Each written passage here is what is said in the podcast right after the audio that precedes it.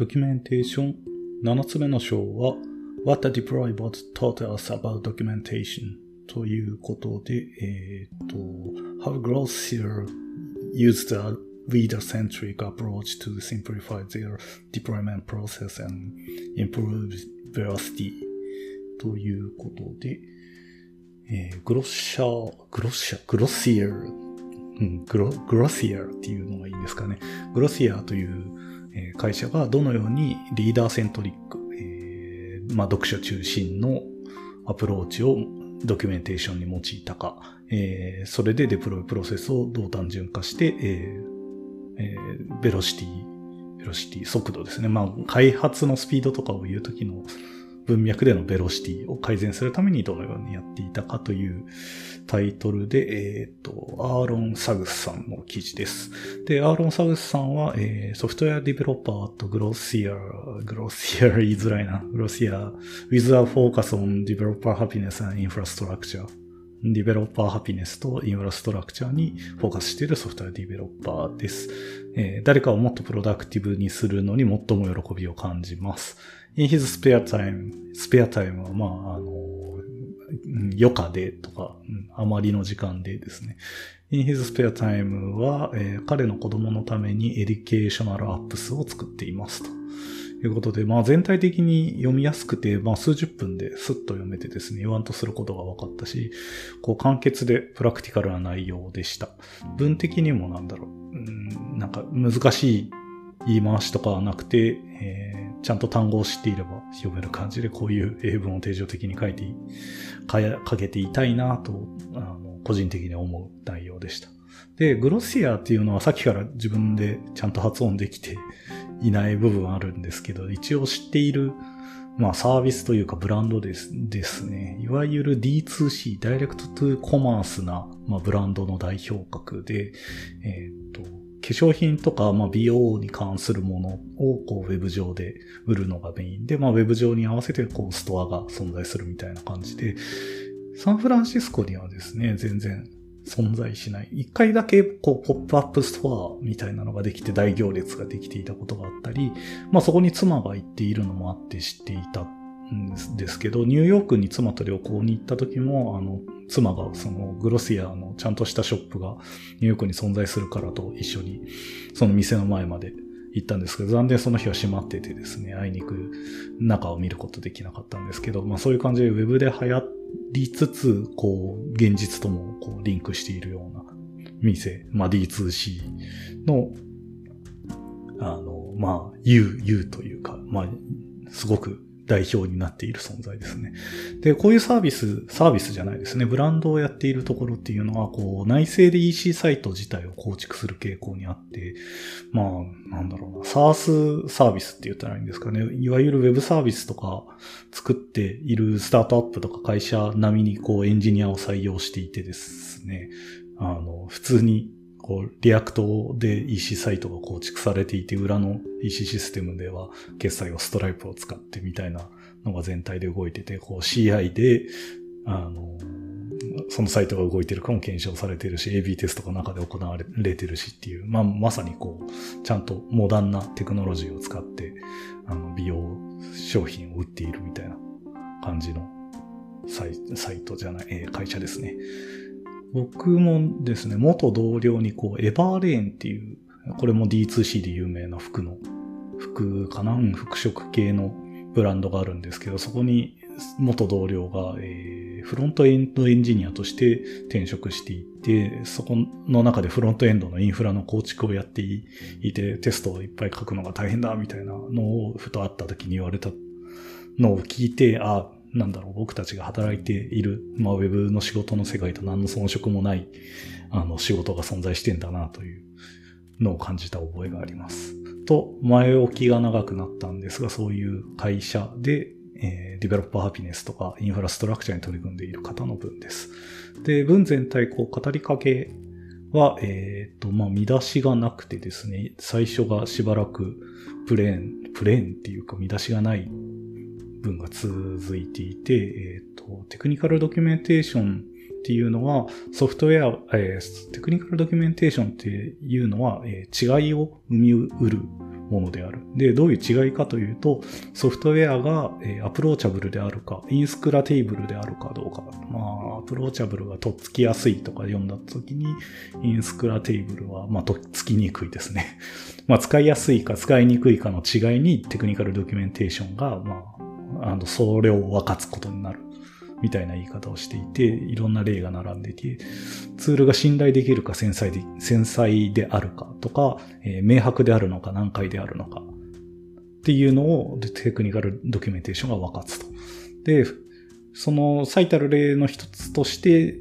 えっ、ー、と、この文で言ってるのは、えー、複雑なデプロイパイプラインっていうのも、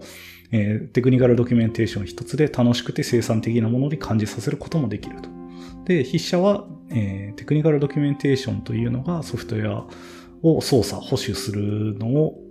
えー、助けるためのコミュニケーションであると考えてもらいたいという願いを話しています。で、ドキュメンテーションについて考えたときに、すぐに、えー、思い当たらないものっていうのは、え、多くあって、その、いわゆるリードミーみたいなドキュメンテーションじゃなくて、あの、こういうのもドキュメンテーションじゃないのという問題提起をしていて、まあ、どのように機能を設計するかを議論した内容のチャットログとか、障害への対応を残したチャットログみたいなのもドキュメンテーションだし、コードレビューにおけるコメントとか、エラーメッセージ、コマンドラインスクリプトの出力、えっ、と、何か操作して見せたスクリーンキャストとか、えっ、と、CLI コマンドの、なんか、 dash dash help って書いてるけど、まあ、あのヘルプ、まあ、 man ページとかもそうですね、ヘルプページの出力みたいなのは全部ドキュメンテーションであると。で、そのすべてのドキュメンテーションにおいて、共通しているというのを、共通しているのは、ドキュメンテーションがえー、ツールができることや、どのように動くかのユーザーの期待を設定して、もっと生産的にそれを使う方法を助けることである。ということに関していると。まあそうですね。いろんな、いろんな、えー、まあソフトウェアの使い方を伝えることのアプローチはあるというのは、まあ言わんとすることはわかります。で、コードデプロイプロ、えー、 deployment process っていうのに、えー、筆者は直近で取り組む機会があって、えー、っと、そのツール自体を新しい、新しいもの、デプロイを新しくするのにツールを変えるのはとても簡単だったものの、えー、チーム自体がこの新しいデプロイのプロセスを採用するために、えー、多くのコミュニケーションが必要であったと。で、その時にドキュメンテーション及び、えー、正しい情報を正しいオーディエンスに正しいタイミングで伝えることを通して、えー、プロジェクトを成功に導いた方法についてこの記事で共有するという入りになってます。なるほど。こうデプロイの改善のを通してドキュメンテーションとして学んだことですね。はい。で、中に入っていくと、じゃあ、えっ、と、それでデプロイプロセスの話が始まるんですが、The Original Deployment Process ということで、えっ、と、元々のデプロイプロセスがどういうものであったかっていうのが書かれていて、まずラバーイン線インテンシブですね。労働集約的手間がかかる。そして、ハンドフルマニュアルステップス。まあ、手動でやんないといけない、あの、いっぱいの手順があって、えー、ロングウィキページ、えー、めっちゃ長いウィキページがあるんだけど、僕たちはこれさえあれば、あれば大丈夫だと思っていたら、えっ、ー、と、エンジニアによっては満足度が結構まちまちだったと注釈されています。で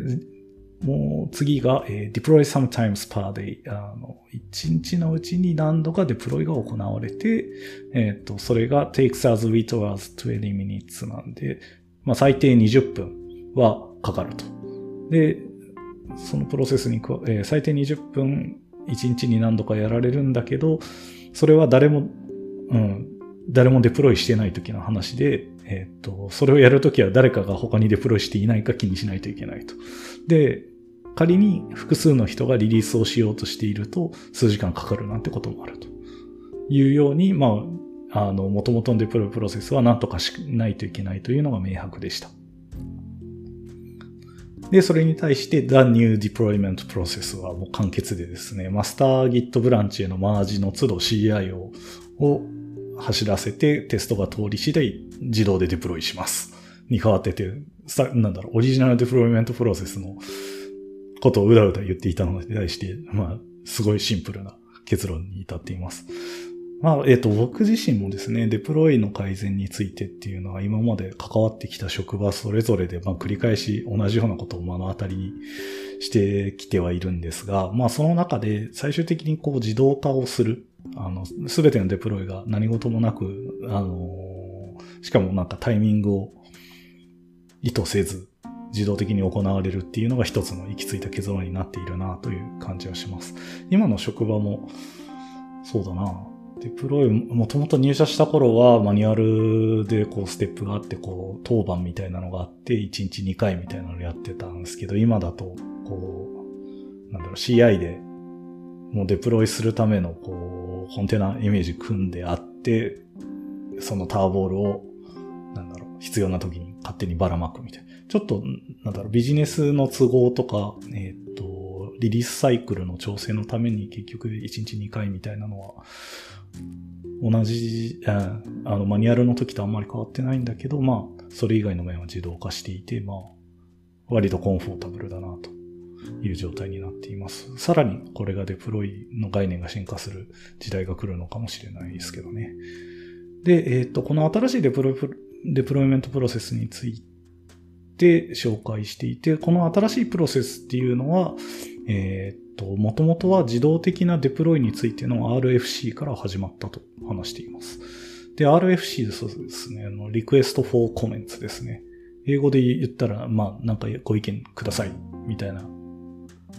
あの、記事のことを指すのが多いんですけど、えっ、と、 developer productivity と、えっ、と、 deployment process の面から、えー、改善をするという背景で作られた RFC でしたと。その、まあ、RFC はデプロイについて気にする人を減らすことで、 deployment、あ developer の productivity を改善したいと。で、それは GitHub Issues で行われていて、えー、ドキュメント化、え、ー、RFC を最終的に整えることと、えー、議論自体ですね、ディスカッションをどちらも GitHub Issues で行ったと。で、気にしていたのは、プロジェクトのスコープをちゃんと議論したことであると。というのも、それは、なんだろう。えっ、と、デプロイによる機能のシップ自体を簡単にした、したいっていう出発点だと、テストのスピードだったり、カバレッジの向上みたいな異なる関心も存在して、こう混じってしまうので、あくまで、こう、デプロイについて気にする人を減らして、 developer productivity を改善する RFC ですという区切りをつけたんですね。いや、大事ですね。で、エッジケースだったり、 alternative をちゃんとハイライトするのを気にしたと。まあ、えっ、ー、と、例で挙げられているのは CI サービスがもし落ちていたとしたら、えっ、ー、と、手動でデプロイしたいみたいなエッジケースが存在し得ると。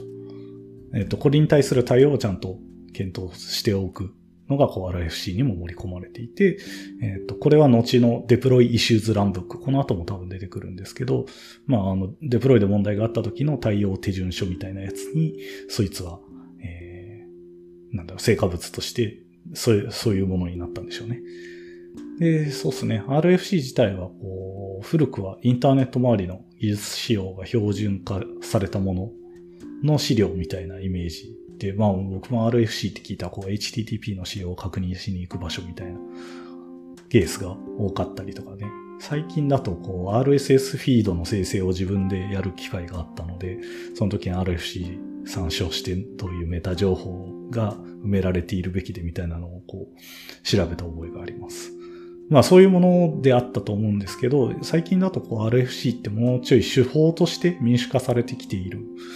ような気がしてですね、こう、オープンソースプロジェクトが採用しているケースも、まあなんとか見かけることが多くなったな。RFC スタイルを取りますみたいなことを言ってるのを見かけることが多くなった気がします。直近だと Vue.js とかがそうですね、変わったばっかりで Vue3 を作るにあたって RFC スタイルを取って GitHub 上で全部、こう、あの、Vue の開発者自身も自分でその RFC を作っていろんなユーザーの声とかを聞いてそれ自体の実装をするかどうかを決めるみたいな形をとっていますね。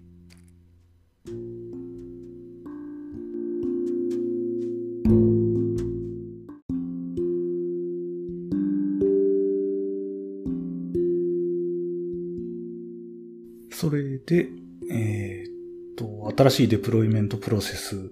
を紹介した後に、えー、a deploy bot is born ということでデプロイボットが生まれましたと。で、そのデプロイボットっていうのの話では、えー、デプロイの自動化の裏で、えーまあ、担当者に何が起きているのかを通知することと、新しいコードがこうリリースされるときに、えー、担当者に責任、うん、担当者の responsibility についてちゃんとリマインドする必要があったと。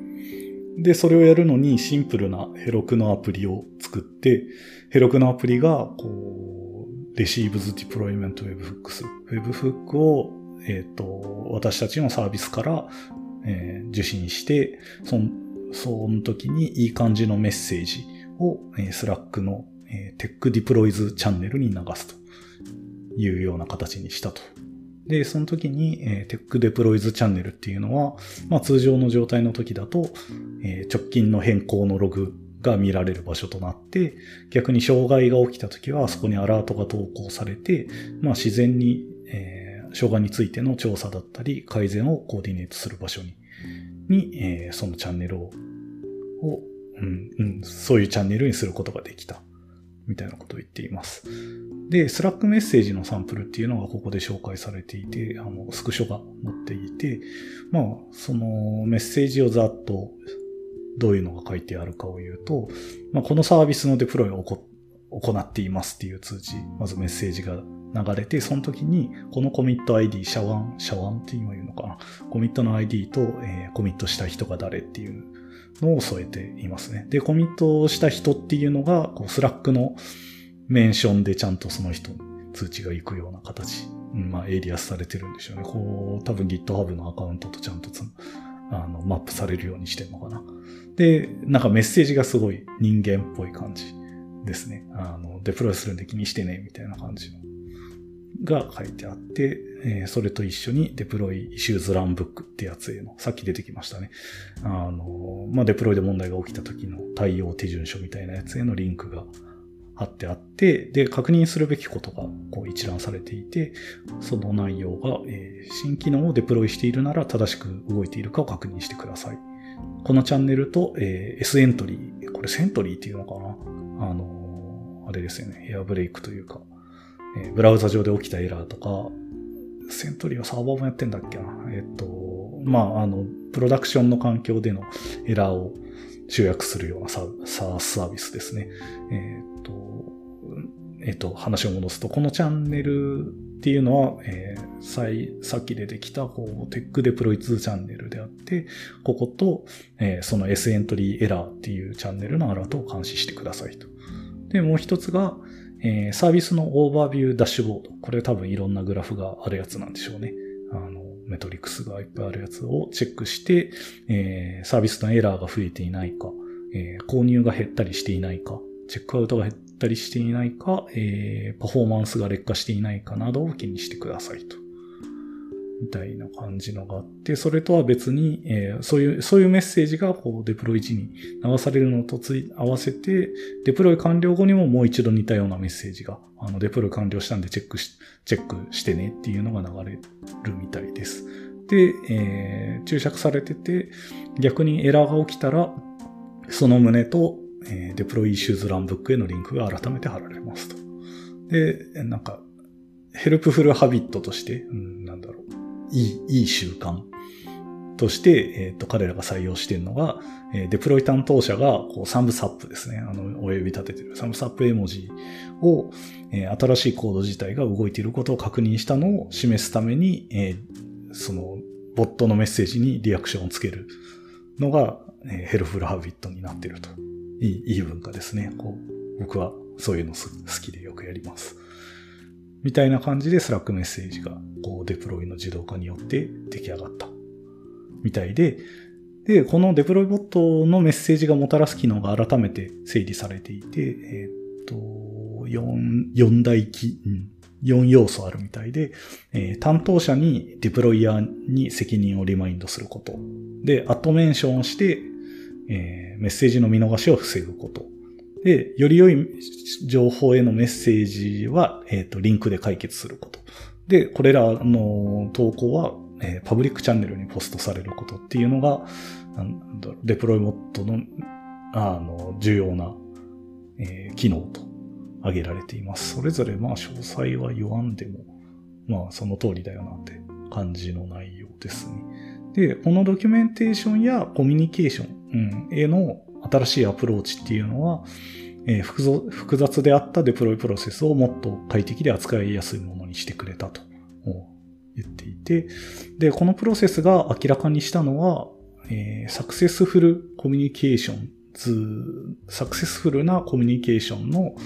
あの、two important takeaways お持ち帰りいただきたい二つの重要なこと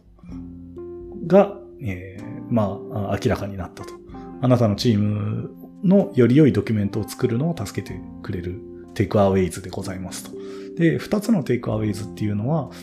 えー、まず、リピートインポータントメッセージ。重要なメッセージを何度、何度でも繰り返す。なるほど。えっ、と、最初に大事なメッセージを受けた、受け取ったときに、まあ誰もが理解できると思ってはならないと言っていて、えっ、と、そういう情報をちゃんと受け入れられるような状況を整えるために大事な情報は異なる方法で繰り返し伝える。これはちょっと、あれですね、リピートインポータントメッセージズって言われるから、デプロイボタが繰り返し何度も同じことを言い続けても許容する話かと思ったら、もうちょいあの、この章の大きい枠での話をしていて、えっ、ー、と、受け入れる体制っていうのが、まあ、えっ、ー、と、RFC とか、そのデプロイプロセスを決めるまでのこれまで彼らが取り組んできたこと全体の話をしていて、えっ、ー、と、RFC をやったし、で、E メールでアナウンスメントもした。で、Q&A のディスカッションを public channel でやったり、えっ、と、オフィスアワーを設けて、そういうディスカッションをしたと。で、時々インフォーマルな one-to-one chat をやってやったりもしたし、えっ、ー、と、ウィキページを更新して、 runbook も更新して、っていうのをやった上で、さらにこう、デプロイボットが繰り返すようにしたと。とにかく、あの、まあ、情報を浸透させるというか、いろんな形で、あの、人々が理解するように努力したこと自体が、えっ、ー、と、ドキュメンテーションとしての学び。まあ、書いて放置してあるだけじゃなくて、ちゃんと伝えるところにフォーカスしましょうよというのが、言いたかったことだったみたいですね。で、でもその最後にですね、most importantly としてディプロイボットが繰り返すっていうのは、えっ、ー、と、改めて載っていて、いや、そうなんですよ。こう、チャットで繰り返し同じメッセージが出るとどうしてもなんだイラッとするというか、まあまあ、なんだろう。デプロイのチャンネルを見たときに全く同じメッセージが繰り返し出てて、いや、分かってるねんってなるんですけど、まあそれを初めて見た人とかにとって、あの、すぐわ、うん、そのメッセージだけ端的にわかる情報になってることのが大事なんですよね。うん、なので、大事なことは何度も繰り返しましょうという教訓ですね。で、えっ、ー、と、two important takeaways のもう一つが、最後が、えっ、ー、と、vary the level of detail based on the context and the audience. なので、えっ、ー、と、聴取やコンテクストに応じて詳細の度合いを変化させるというと言っています。で、えー、っと、筆者が言いたいのは、異なる聴衆は異なるニーズを持つと言っていて、まあ、あの、スキルレベルが違う人だったり、そうですね。まあ、この場合はスキルレベルが違う人の話になるし、あの担当してる職種によっても違うみたいな言い方をしていて、えっと、コミュニケーションっていうのはワンサイズフィッツオールではないと。一つで、あの、まあ、全員に伝わるものではないっていうので、まあ、さっきのリピートインポータントメッセージと同じで、ちゃんとこう伝える手段っていうのを、あの、いろんな形でやりましょうと。で、RFC とか、プルリクエスト、えー、ウィキ、更新されたウィキとかの情報っていうのは、こう、デプロイに関わるプロセスに詳しい人たちにとって、こう、理解を深めるのに重要になるし、こう、デプロイ時に出てくる actionable なインフォメーションっていうのは、そういう詳しい情報は全然そこにはない、ない状態になっていて、あの、その時必要な情報っていうのがその時正しく提供されるというのが大事というので、コンテクスト一つで出す情報は全然違いますと。ただ、そこからこう、あの、詳しい情報へのリンクっていうのが貼られているのは大事で、あの、見たくなった時にすぐもっと詳しい情報を見に行けるというのは状態として維持してます。みたいなことを言っていますね。なるほど。とてもわかりやすい。で、その、今回の章の締めということで、えー、本質的に、えー、ドキュメンテーションというのは、えー、私たちの作るソフトウェアツールと一緒に、え誰かがもっとプロダクティブになることをエンパワーするっていうのを、まあ私たちは知っていましたと。で、今回は、こう、デプロイボットがそのバーチャルな生き証人となってくれました。みたいな、なんか、いい締め。まあ良かったですね。全体的に。わかりやすい内容でした。まあドキュメンテーションが、こう、コミュニケーションであるという本質の話から、こう、まあ繰り返すことと情報を必要な時にあの、必要な人に、に、えー、正しい状態で伝えるというのの大事さを改めて説いていましたね。で、ドキュメントがソフトウェアの横に置いてある、まあ、リードミーみたいな資料というんじゃなくて、まあ、エラーの時に、まあ、詳しいリンクが出るとか、まあ、まあ、簡単な例ですけど、どう、どういうふうに、あの、見る人にとってアプローチされるかっていうのは、あの、とても、えー、あの、資料に値する、要素だなというのを、まあ、改めて思い知らされる内容でした。